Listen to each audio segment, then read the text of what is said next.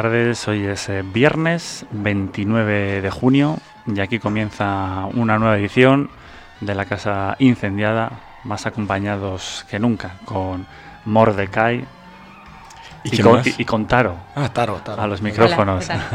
Faltaba tiempo, ¿eh? Había tiempo que no, no volvía. Siempre falta tiempo, siempre falta tiempo, pero estamos eh, a full haciendo programa dos semanas seguidas en esta séptima temporada que avanza ya en la casa incendiada en Radio Ela.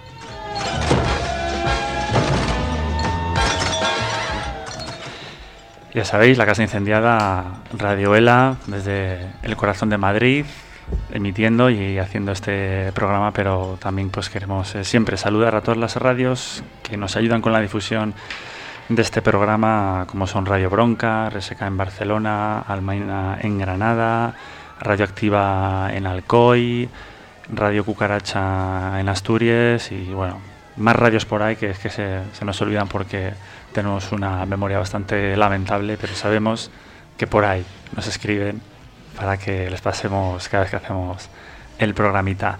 Y hoy, en este 29 de junio, eh, vamos a traeros un tema laboral, la campaña El Trabajo Mata. Enseguida vamos a hablar con unos compañeros aquí en el estudio que están llevando a cabo unas charlas y siendo un poco la, la voz visible de esta campaña. Hablaremos sobre accidentes laborales, enfermedades laborales, la responsabilidad de, de las mutuas en todo esto y nos aportarán pues eh, solución, una gran solución para tener una vida laboral, por lo menos, por lo menos, más digna de la miseria que tenemos ahora.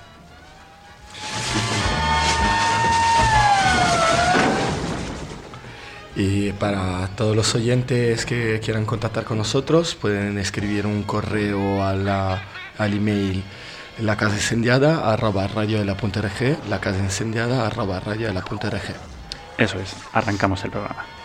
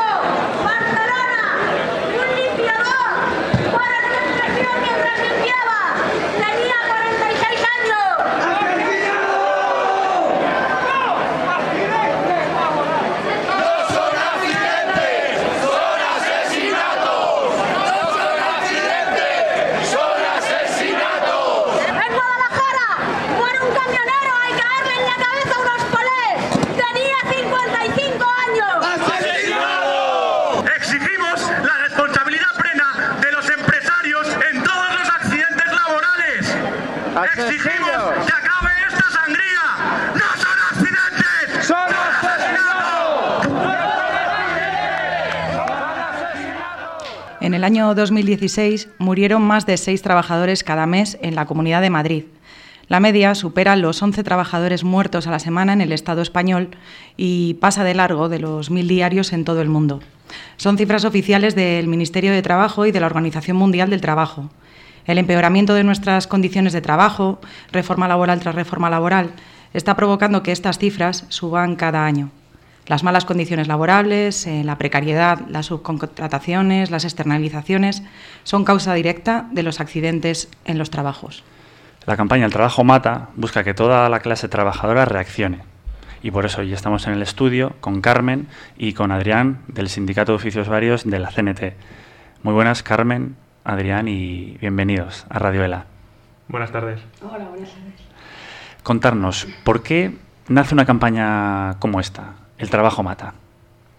Bueno, pues eh, la campaña nace de, la idea de, hacer una manifestación de, un compañero y, empezar a trabajar el tema. Entonces, mm, pues vemos que, es un tema extremadamente grave. La, la Organización Mundial del Trabajo habla de 360.000 muertes por accidente laboral, 2 millones de muertes a causa del trabajo entre enfermedades profesionales y, y accidentes laborales.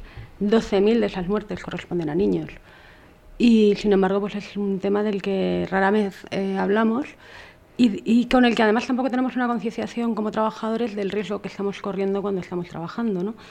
Eh, y que, que, amplía, veíamos también que era necesario ampliar un poco los, los conceptos, ¿no? no son cosas que al final cuando nos hemos puesto es tan amplio el tema que no, no hemos trabajado, pero bueno, pues eh, entender que de la misma forma que mueres eh, estando trabajando por, por, por unas malas condiciones de seguridad en tu entorno laboral, pues cuando te despiden y te suicidas porque te están echando de casa, pues igual también es una muerte relacionada con el trabajo cuando cruzas el estrecho porque no tienes para comer, pues igual también, o igual cuando contaminan tu medio ambiente y acabas desarrollando alguna enfermedad que te produce la muerte eh, prematura. ¿no? Pues, eh, no hay manera de cuantificar eso, pero, pero la, la, realidad es que todo eso está relacionado con, con, el capitalismo y con, la, con la, depra, la, la de, lo, depredador y lo inhumano que es el, el concepto de, de que el dinero lo justifica todo. Vamos a ir mm, poquito a poco ampliando en cada término, en cada concepto. Vamos a empezar por los accidentes eh, de trabajo, que quizás sea un término que a, los oyentes le, suena mal y que muchos de nuestros oyentes quizás hayan sufrido en su propio puesto de trabajo. ¿Qué se entiende por este concepto, por accidente de trabajo? Sí, eh, accidente de trabajo es toda lesión corporal que el trabajador sufra por ocasión del trabajo que ejecute, por, sobre todo en la ley, está remarcado que es por cuenta ajena. Aquí ya se ve cómo han descartado a todos los autónomos, que después con diferentes medidas han ido añadiendo y han añadido que los autónomos también pueden sufrir accidente laboral, pero solo si pagan una cotización de autónomo más alta de la mínima, que ya es bastante alta en este país. Esa parte la pagan el 20% de los autónomos que el año 2016, creo que es el último informe que vi de, de autónomos, hablaba de 50 muertos autónomos por, por accidente laboral. Para... Eh, las muertes trabajando son más que los fallecidos en, en los accidentes laborales. Sí, claro. O sea, eh, ¿Te refieres a las cifras? Claro.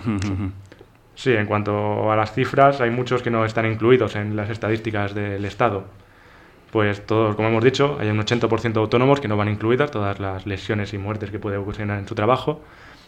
Después tenemos también todas las personas sin contrato, que además suelen ser las que están en situaciones más precarias y las que más sufren estos tipos de accidentes. Hemos llegado a ver ejemplos de empresas donde los trabajos peligrosos se los encargan a esta gente que no tiene contrato. ¿Por qué? Pues porque así no les, no les cae nada. Después, mediante una investigación, puede ser que salga, pero ya no les sale directamente a ellos. En la cabecera pues leíamos los datos del 2016. ¿Hay datos de 2017? Sí, justamente los de 2017 han salido esta semana, los oficiales ya de todo el año. Entonces ha, acabado con una cifra de muertos de 629 personas muertas. Es la misma que en 2016, ni ha subido ni aumentado, pero los, los accidentes graves, por ejemplo, han aumentado bastante, han pasado de 4.649 en 2016 a 4.698, 4.968, perdón, en el 2017. Entonces se ha visto ahí un aumento de los accidentes graves, que son los que causan amputaciones o ah, lesiones de por vida. Después, en general, todos los accidentes también han aumentado bastante. Comentas que ha habido un aumento ¿no? del 2016 al 2017 y eh, cualquier persona ¿no? que, escuchara estos datos podría pensar, eh, bueno, es lógico, ¿no? Está aumentando el número de altas en la seguridad social y, y, es lógico que si hay más trabajadores o más gente en activo, es lógico que haya más accidentes laborables. Eh, ¿Cómo podemos rebatir este, este argumento? Sí, eh, es verdad que desde la supuesta salida de la crisis sí que hay más gente trabajando, pero esto podemos verlo en horas cotizadas, que las horas cotizadas apenas han aumentado, mientras que han aumentado un 1,2% en total las horas cotizadas de trabajo, mientras que los accidentes laborales han aumentado un 5,6%. ¿Y eso qué significa? Que, los, que el empleo que se está creando... Tiene, sí, hay más gente trabajando, pero menos horas o menos horas cotizadas, porque después habría que ver cuántas son las horas extra que están en todo el mundo.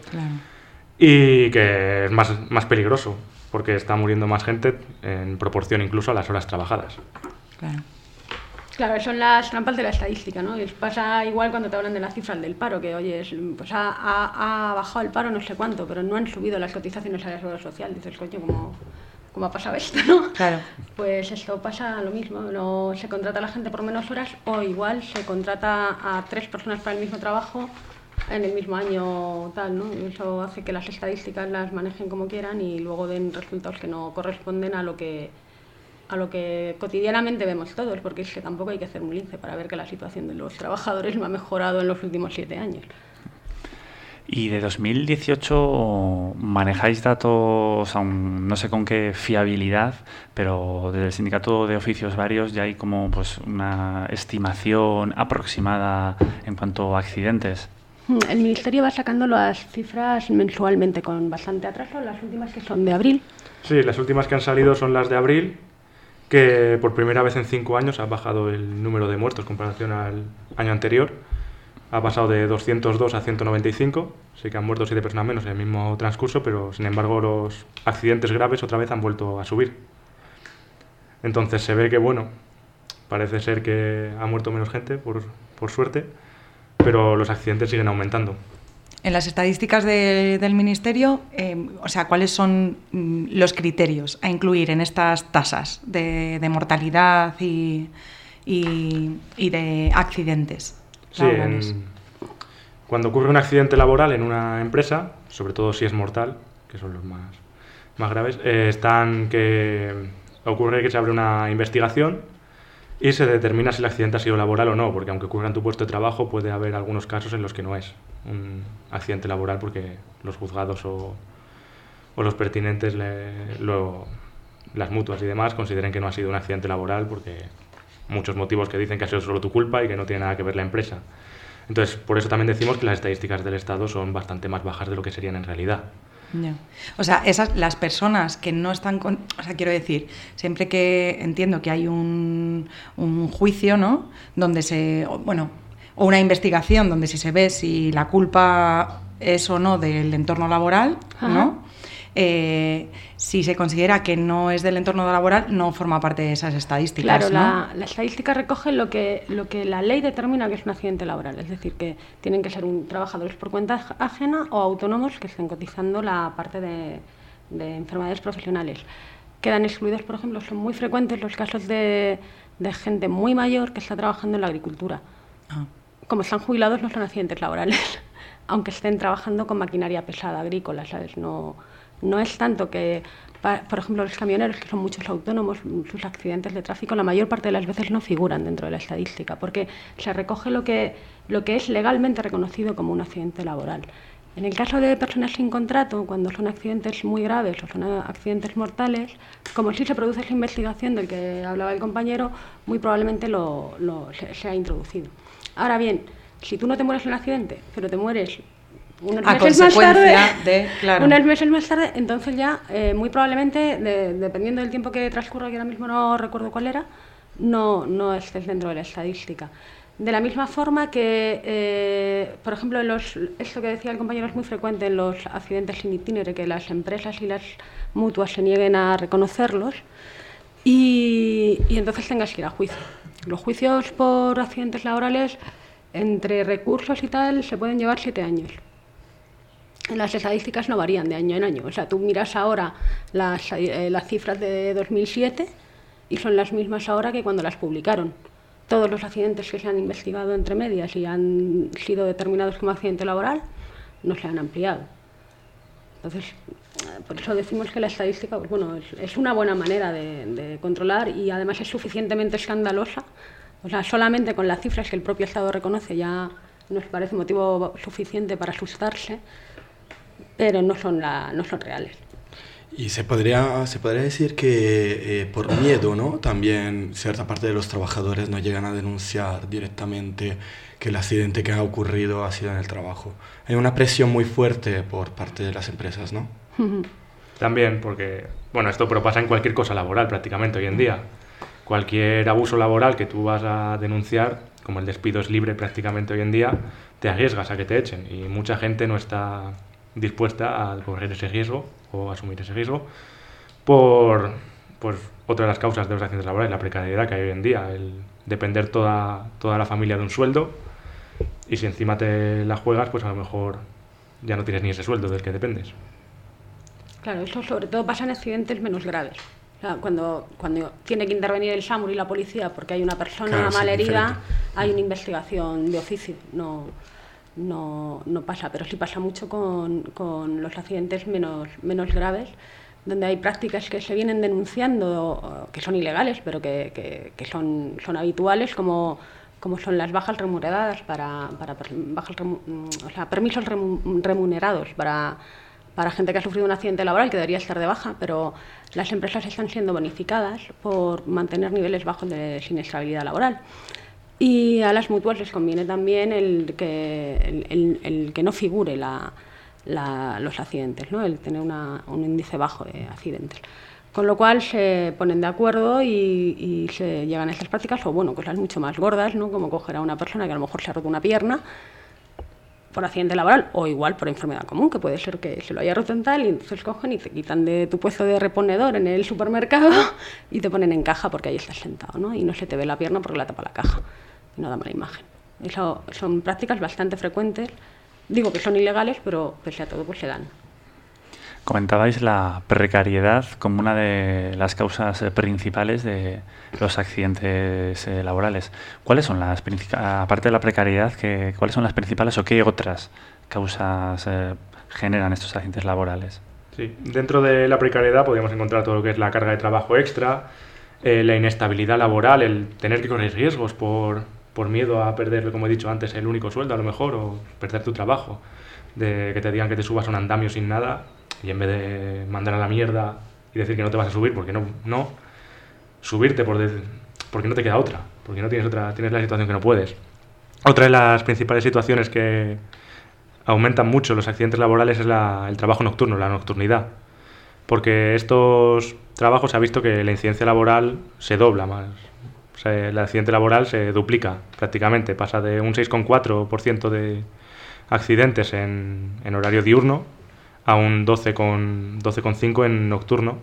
Incluso es más peligroso cuando es nocturnidad alterna, de un día a noche, un día por el día, que aumenta hasta un 14 por 6 de, con, 6 de, por ciento de, de posibilidad de sufrir un accidente laboral. Otra de las principales causas es la edad ahora que han subido la jubilación a los 67 años y según algún empresario psicópata quiere subirla a los 70 o 75 aún, eh, se ve claramente, viendo incluso las estadísticas del Estado, que ya hemos dicho que falsean mucho, cómo a medida que, que avanza la edad, eh, los accidentes eh, graves y mortales aumentan muchísimo, pero muchísimo en proporción a los trabajadores que hay. Incluso esto, ya con nuestras pocas fuentes de, de acceso a los accidentes laborales que no son puestos por la prensa o por el Estado, en las estadísticas de 2018 pone que solo ha muerto una persona de más de 65 años. Nosotros ya hemos encontrado tres. Y os aseguro que nuestras estadísticas son... No tenemos muchos medios para llegar a, saber todo lo que ocurre y ya hemos encontrado el triple de lo que ellos insinúan que ha pasado.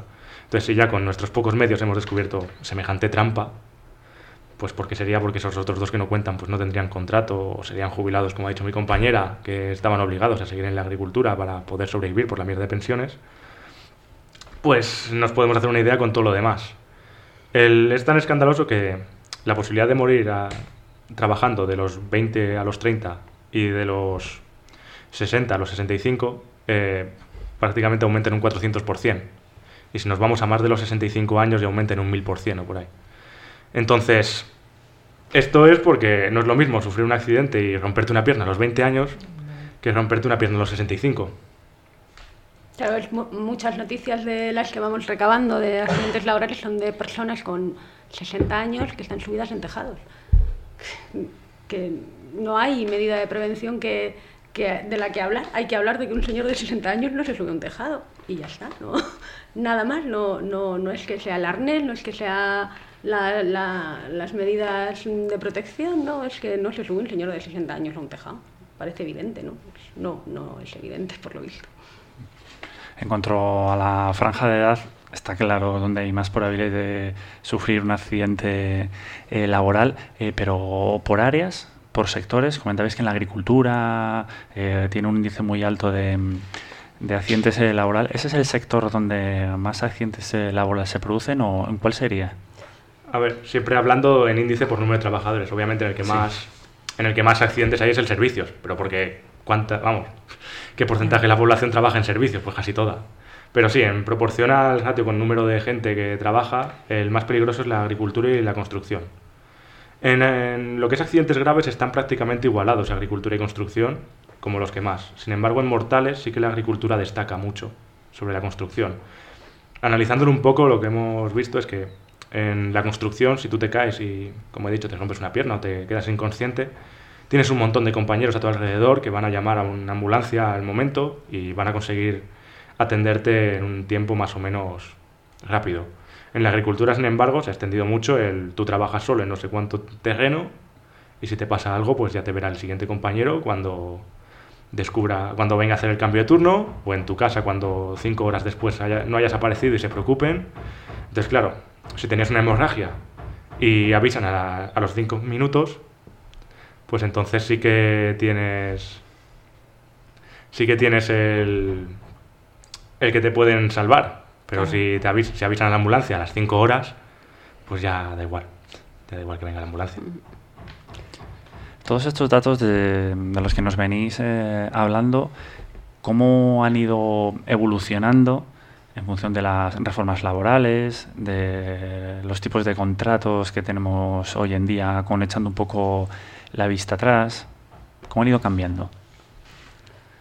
Vale, mira, en, el caso de la reforma laboral, eh, bueno, lo hemos comentado antes, a partir del 2013, que es el año de la aprobación de la reforma laboral, esta última, que fue especialmente drástica, eh, hay un aumento, un aumento neto o sea, sobre las horas trabajadas de un 5,4% hasta el 2017, que seguirá más o menos igual porque eh, las cifras de 2017 eran las mismas que las de 2016. En cuanto a las modalidades de contratación, pues mira, para que os hagáis una idea, una de las causas de, aumento de siniestralidad son la, es la subcontratación. entonces, en, el durante el boom de la construcción, eh, bueno, pues eh, esto era tan evidente que el propio Estado pues, le hizo una ley limitada solamente a la construcción donde eh, reducía la cadena de, subcontratas. Pues, establecía que solamente podía haber tres subcontratas en una obra. La ley creo que es de 2007. Ese año, o sea, el año siguiente, bajaron los accidentes laborales en el ramo de la construcción, que era lo que afectaba esa ley, no afectaba al resto de sectores. Sigue sin, sin haberse aplicado esa normativa a los demás sectores. ¿no? Pues, eh, en el fondo pues, es muy lamentable la, situación, la verdad. En cuanto a la evolución de los accidentes, también desde 2013, tenemos aquí que, por ejemplo, en 2013 hubo 460.000 accidentes, contando todos, leves, graves y mortales, y en las últimas que tenemos de todo el año, que es el 2017, ha habido 600.000. Es un aumento del 30% de los accidentes en unos poquitos años, que son 5 o 6 años, según empecemos a contar. Entonces se ve claramente cómo cómo va evolucionando a peor. Aunque los mortales quizás no, no, no parezca tan destacado el cambio por las trampas que hacen en las estadísticas, se ven los, en, todo, en todos los accidentes cómo cambia.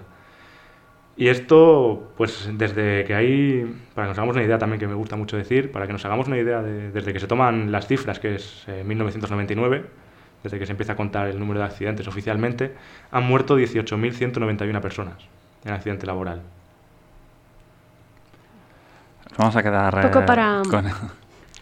Le voy a completar el dato porque una de la, de la, voluntad que teníamos con la campaña era que tomáramos conciencia nosotros de que nos jugamos el tipo cuando vamos a trabajar.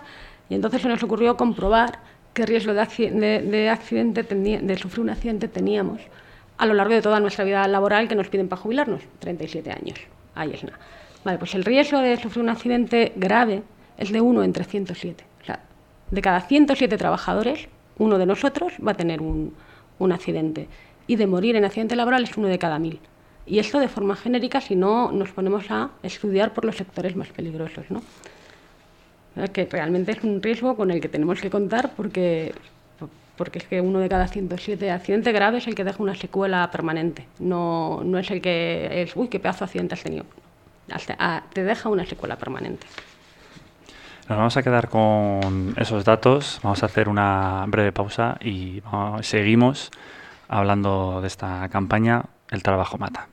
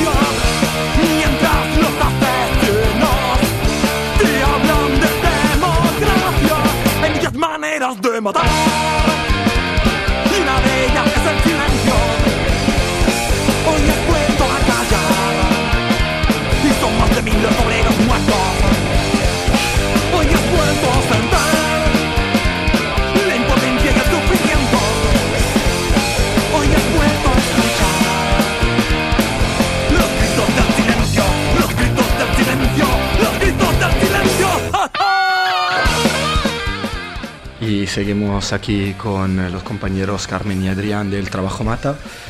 Eh, estamos hablando de, eh, pues de las condiciones laborales que hay en los últimos años y se ha hablado también de enfermedad laboral. ¿Qué es esa? Bien, la, enfermedad laboral es la que se sufre a consecuencia del, del trabajo, como pasa con los accidentes laborales, es el, que el trabajo que se realiza por cuenta ajena. Pero además, para que se considere legalmente enfermedad laboral, tiene que, cumplir unos requisitos y es que eh, esté incluida dentro de un cuadro de enfermedades profesionales que se abrió en el año 90 y... Bien, no me acuerdo en qué año se abrió, pero, pero bien, este cuadro eh, está hecho según el agente que, causa la enfermedad, que puede ser químico, puede ser físico, puede ser ambiental, o para, cada enfermedad y para cada actividad. Es decir, que eh, tiene que coincidir eh, el, agente, la actividad y la, y la, y la enfermedad para que sea considerado accidente, perdón, enfermedad profesional. Esto quiere decir que, por ejemplo, si tú tienes eh, una silicosis, que es una enfermedad laboral súper clásica, eh, pero no trabajas en un sector en el que se reconoce la silicosis como enfermedad laboral, o bien no ha sido provocada por el agente eh, eh, que está reconocido, que pueda ser a lo mejor el, polvillo del carbón, en caso de la minería, pues también produce silicosis, la, la sílice de, los, de, las paredes de pladur y tal. Bien, pues como esto no está incluido en este sector ni en este agente en, el cuadro, entonces tienes que, reclamarlo y se te reconocerá, pero no como accidente, como enfermedad laboral, sino como accidente laboral. O sea, legalmente se, denomina a, la, práctica te da, lo mismo. Lo único que eh, al, no al no incluirse dentro del cuadro, cada persona que sufra esa enfermedad va a tener que iniciar un proceso que muy probablemente vaya a ser judicial.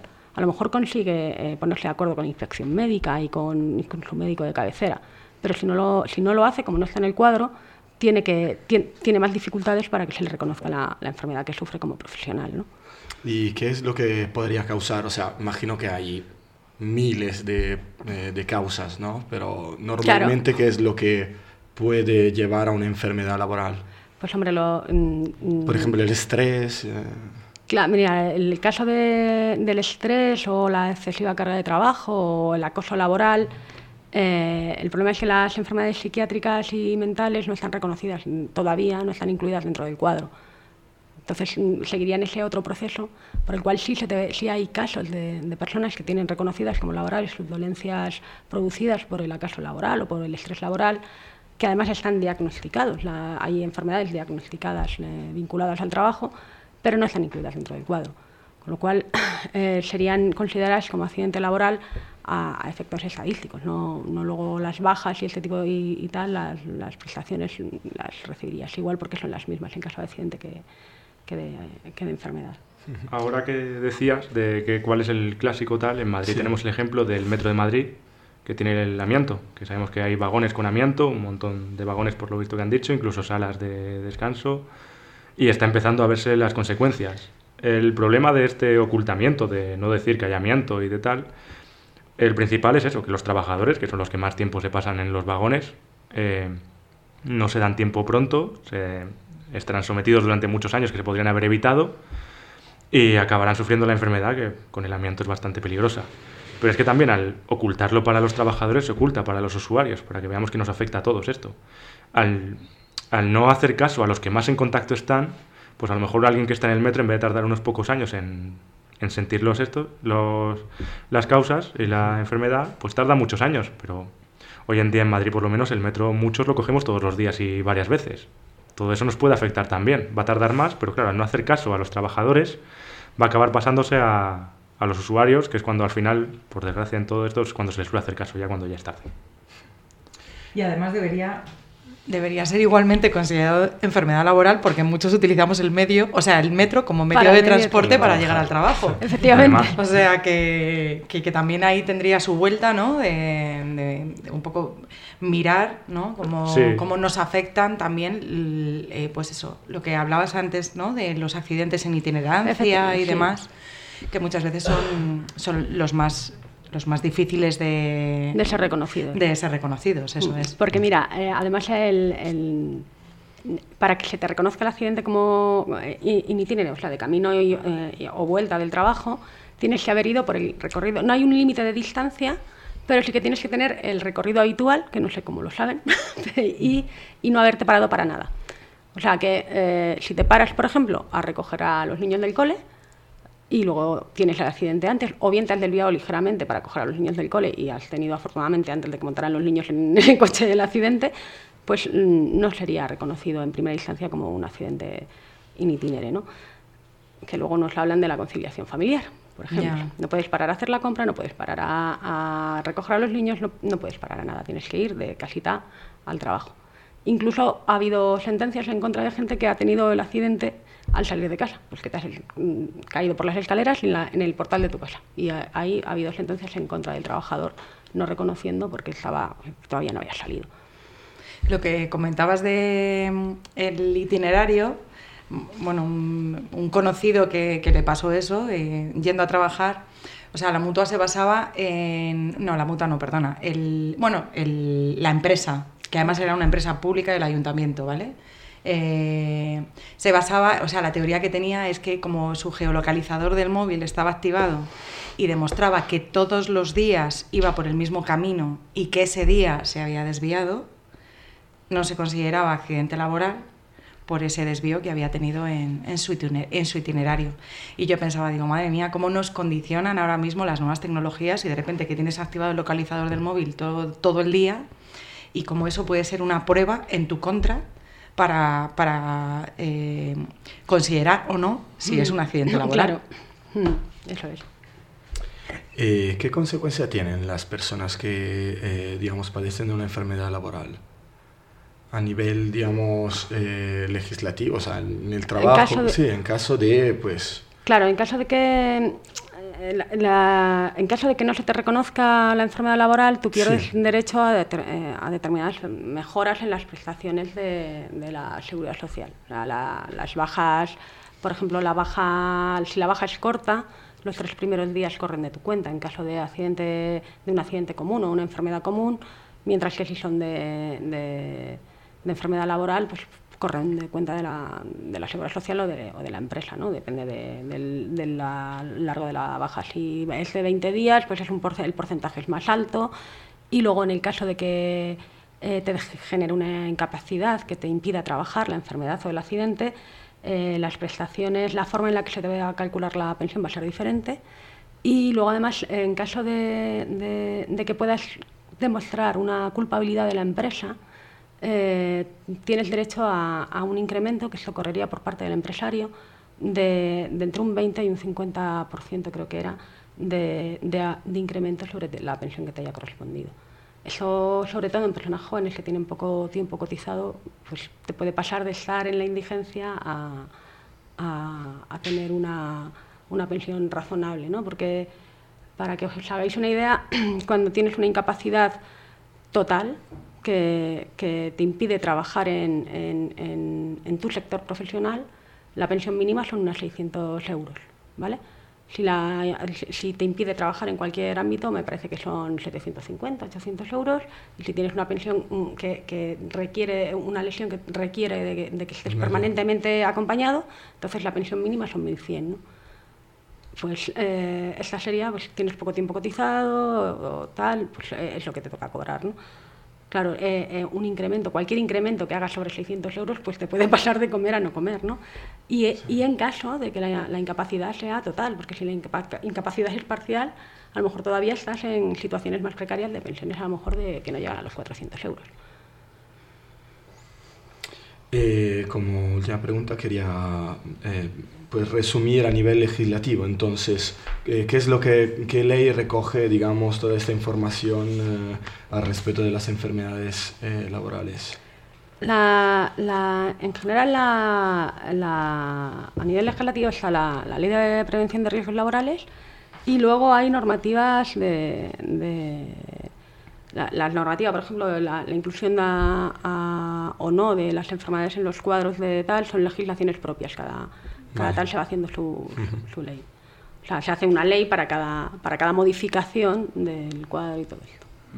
Comentaba el compañero que desde el año 99 es cuando se empiezan los primeros datos de los accidentes eh, laborales a mostrar en estadísticas. En el caso de las enfermedades eh, laborales, ¿cuándo se empieza a hablar de ellas y se empiezan a tener en cuenta ¿no?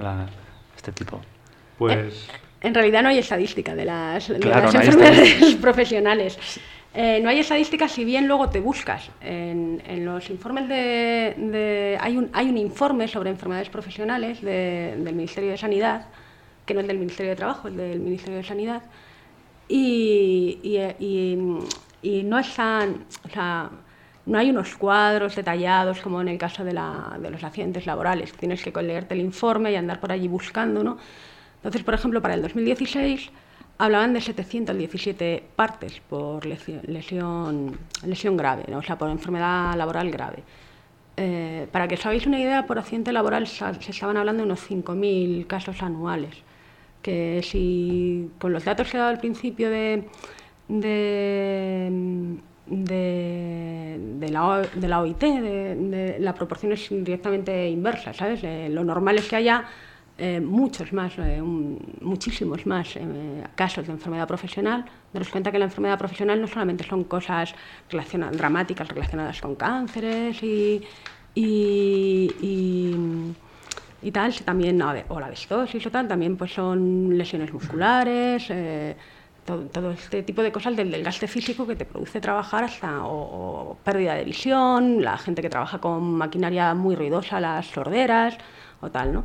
Entonces, eh, se dan, por ejemplo, diferencias grandes eh, según la legislación de las comunidades autónomas. La, ¿sabes cómo esto va por el Ministerio de Sanidad, las competencias están transferidas y de pronto hay muchísimas sorderas en el País Vasco. En Euskadi hay mucha sordera profesional, pero en el resto de España no la hay. se ve que allí tienen peor los oídos.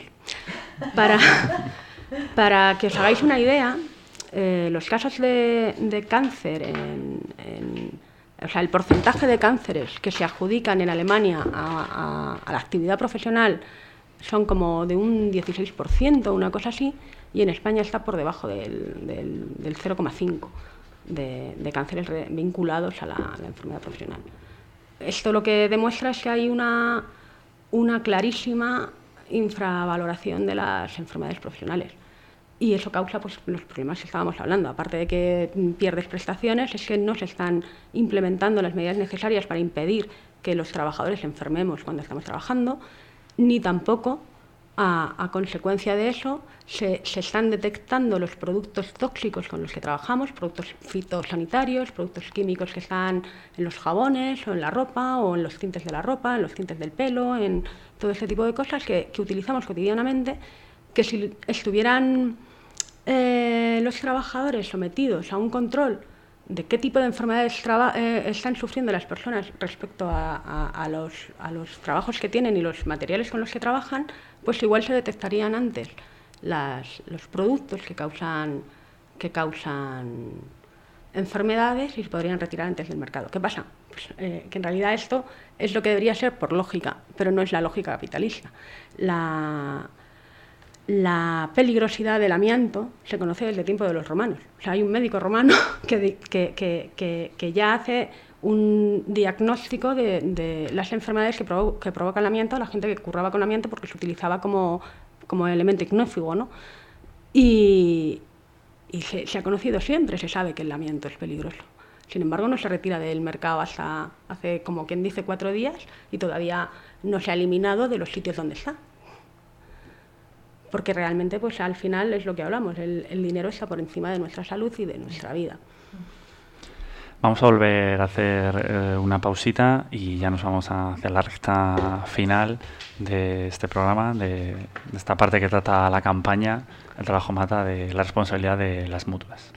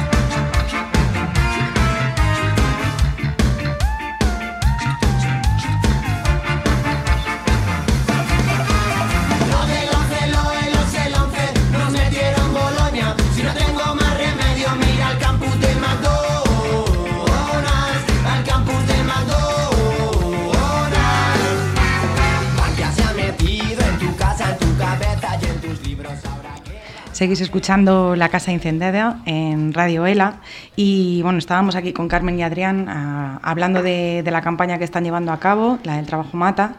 Y bueno, ahora en, esta última parte del programa nos vamos a centrar en, en bueno, el, no sé, como el trabajo o eh, a qué se dedican las mutuas ¿no? en, todo este embrollo ¿no? de, los accidentes y, las enfermedades laborales. A mí me ha hecho, o sea, me ha hecho gracia, entre comillas, ¿no? que eh, las mutuas colaboradoras con la Seguridad Social se definen como asociaciones de empresarios de naturaleza privada sin ánimo de lucro. Sí, la mutua como tal no tiene, no tiene ánimo de lucro. El lucro, por ejemplo, se reproduce en los salarios de los directivos, que son superiores a los que doblan o triplican a, los que pueda estar cobrando un gestor de la sanidad pública al mismo nivel. Pero en teoría no, no, tienen ánimo de lucro, son, son mutuas aseguradoras y, y, los empresarios no son, o sea, no son empresas, son asociaciones de empresarios que, hacen ¿Y por qué, por qué eh, la Seguridad Social delega en las mutuas? Eh, o sea, a partir, eh, o sea, ¿en qué momento empieza esta delegación ¿no? de, competencias a, a, este tipo de organizaciones, ¿no? o de asociaciones? Bueno, pues mira, la, verdad es que el caso de las mutuas, de las mutuas patronales, porque también ha habido históricamente mutuas de, apoyo que eran de, carácter obrero, las mutuas patronales eh, surgen a partir de que en 1900 se hace una ley de prevención de riesgos laborales que... Eh, que, incluía que los, eh, los, empresarios tuvieran que indemnizar a los trabajadores por los accidentes laborales que tuvieran. ¿no? Entonces ellos dicen, hostia, qué marrón, pues mm, vamos a hacernos un seguro y hacen las mutuas. ¿no? Esto tiene como altibajos la, legislación y tal. Y, bueno, cuando se, genera la, seguridad social, pues como que las mutuas patronales caen un poquito porque ya más o menos estaba cubierto el tema con la poca cobertura que, existía, la podía cubrir la seguridad social. Pero eh, nunca desaparecen del todo, siempre, ha sido, siempre han existido las, las mutuas y, los, los, empresarios tenían la libertad de poder acogerse a las mutuas en lugar de tal, ¿no? Pero a partir de, creo que es 2007 o no, la, fecha en la, que, en la que ya se empieza a derivar toda la seguridad, toda la seguridad, seguridad social en lo relativo a lo, a lo laboral a las mutuas, eh, es aproximadamente en 2007 creo, y en 2013 ya la cosa como que se le van dando cada vez más competencias, ya tienen competencias también en caso de enfermedades de, contingencia común también, y parece como que la, voluntad, el camino al que se está tomando es el derivar toda la, toda la, sanidad de los trabajadores en activo, la, laboral y la no laboral, a las mutuas y dejar la seguridad social que, que se va deteriorando a pasos agigantados para las personas que no, no están, no, no, están en activo. ¿no? Eh, la propia ley de mutuas del 2014, que es donde se le, se le transfieren todavía más competencias, reconoce que, una de las finalidades que tiene es reducir el absentismo laboral, que para el Estado y para los empresarios el absentismo laboral son los trabajadores que están enfermos. Entonces, las mutuas tienen una función de, eh, de reducir las bajas de los trabajadores o de desviar las, contingencias profesionales a contingencias comunes para ahorrar dinero tanto al empresario como, al, Estado, puesto que al final toda, todo el dinero que gestionan las mutuas no, no son de esos empresarios. El, dinero no, no, es de los empresarios, el dinero es el que se cotiza a, a la seguridad social y es un 10% del dinero recaudado por la Tesorería General de la Seguridad Social que son, pues, por ejemplo, unos 10.000 millones en 2016, que es el último informe de, la seguridad social que, que, tenemos. Luego, aparte, hay otros, otras partidas que, por, las que poder estar recibiendo dinero las mutuas, como cuando te derivan de contingencia común, te hacen una atención. ahora mismo las mutuas pueden llevar atención de, contingencias comunes, de enfermedades que no son profesionales, para, adelantar los, los, procesos, ¿no? Pues se supone que tienen menos tiempo de espera las citas médicas y tal, entonces eh, te desvían a la, a la mutua y luego eso lo paga la Seguridad Social a la mutua, porque no es, no es su competencia, ¿no? Comentabas antes que, que, las mutuas reciben incentivos, ¿no? Por bajo... Las empresas. Ah, vale, vale, vale. Ah, lo había entendido Lo que pasa es que las mutuas son claro. asociaciones de empresarios. Entonces, bueno, si tú, si tu empresario eh, es un, un, hombre, que un señor que tiene a lo mejor 10 o 15 trabajadores, pues igual no tiene mucha capacidad de decirle a la mutua lo que tiene que hacer o dejar de hacer contigo. Pero si tú eres el corte inglés o Indra o, fomento de construcciones y contratas, pues mm, igual el peso que, tienes, que tiene tu empresa dentro de la mutua es bastante determinante. Y entonces te encuentras pues, con, con los problemas que, en caso de, de, muchas empresas son, son conocidos ampliamente y, y, que, que, son auténticos casos de acoso al trabajador que está de baja, de llamarle constantemente o, o presionarle constantemente para que coja la alta voluntaria. En estos temas de absentismo laboral, quiero remarcar también como los medios de comunicación tradicionales, ciertas, bueno, conocemos ciertas cadenas de televisión o periódicos, como en lo del absentismo laboral siempre se encargan de sacarlo todos los días, bueno, todos los días no, pero todas las semanas siempre hay algo de el absentismo laboral cuesta tanto dinero al Estado o cuesta tanto dinero a los contribuyentes, como culpando al trabajador que ha sufrido un accidente. Y te sacan siempre la típica imagen de una persona que estaba de baja, mira, está colocando un aire acondicionado en la calle. Siempre te sacan todas esas imágenes y no paran de ir. Sin embargo, sobre accidentes laborales, raro es el día que ves en algún noticiario o algún periódico una noticia. Entonces, como los medios también eh, forman parte de esta mafia que, que busca conseguir más dinero a cualquier costa, a costa de nuestras vidas, y cómo colaboran a que nos sintamos nosotros los culpables de que este, nos pongamos enfermos o de que tengamos un accidente.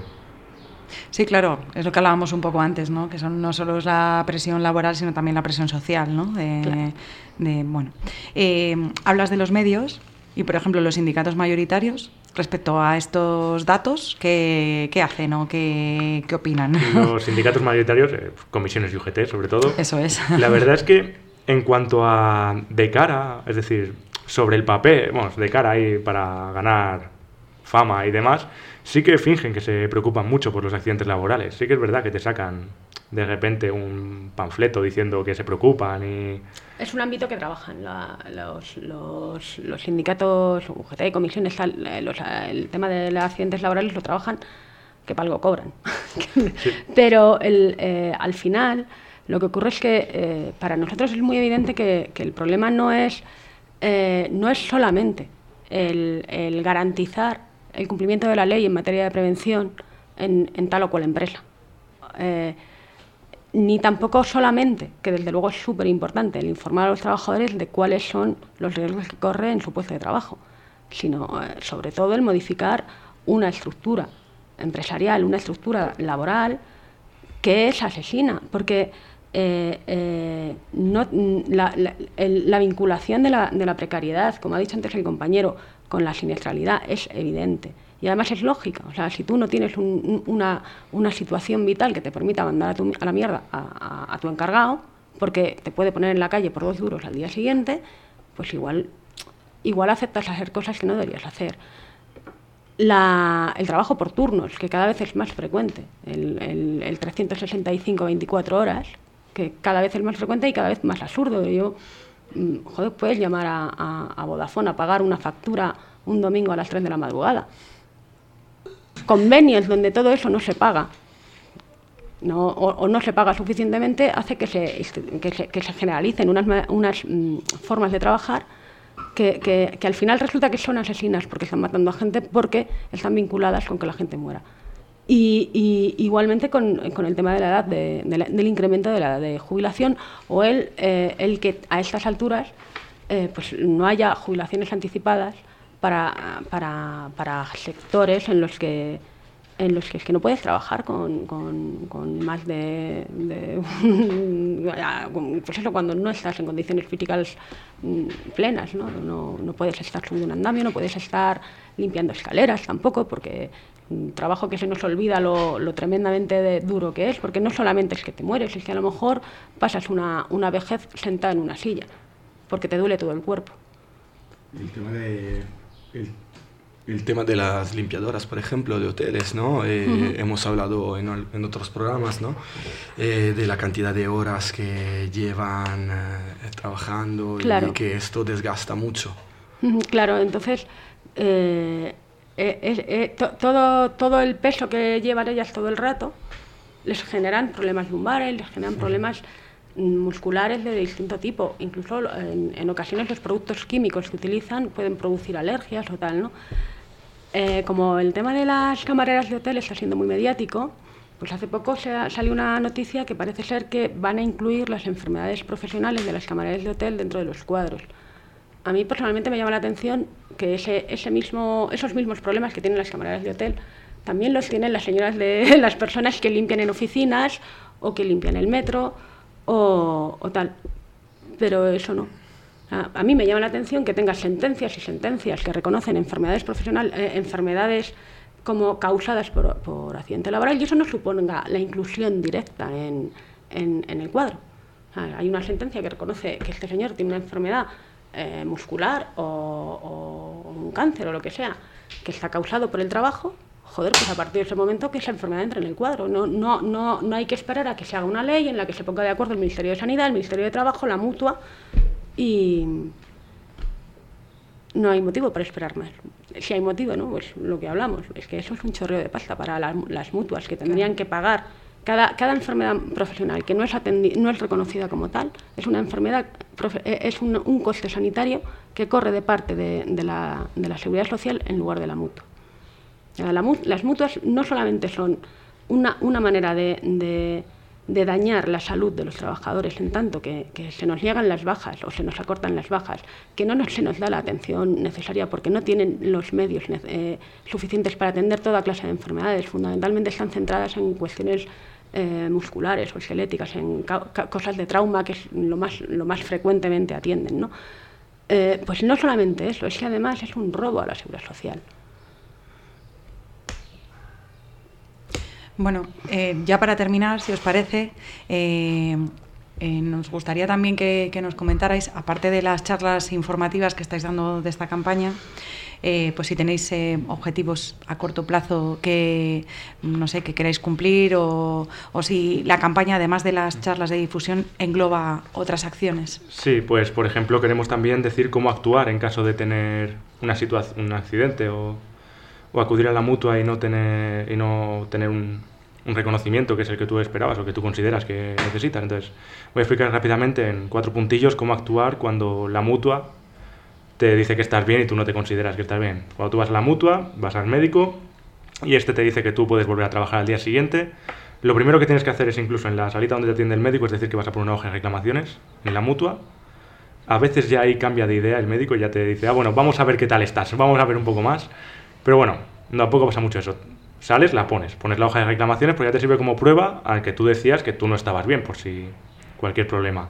Y después es ir al médico, si estás muy mal y que de verdad que no puedes ir a trabajar, pero la mutua sigue diciendo que sí, es ir a la Seguridad Social, tu médico de cabecera, y pedir, explicarle la situación.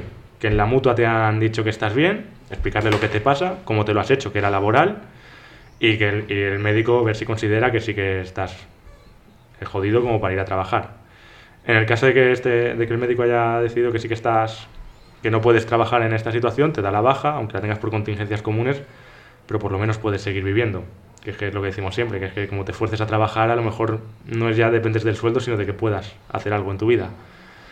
Después tienes que ir, eh, una vez que tienes la solicitud del médico de seguridad social, tienes que volver a la mutua a presentarle y pedir un cambio de contingencia para que la consideren laboral, ya que un médico de la seguridad social ha considerado que tú sí que tenías una, una lesión o enfermedad laboral.